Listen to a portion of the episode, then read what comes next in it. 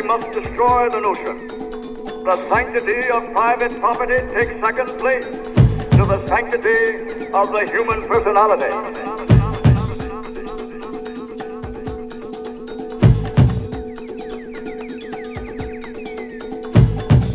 We have also come to this hallowed spot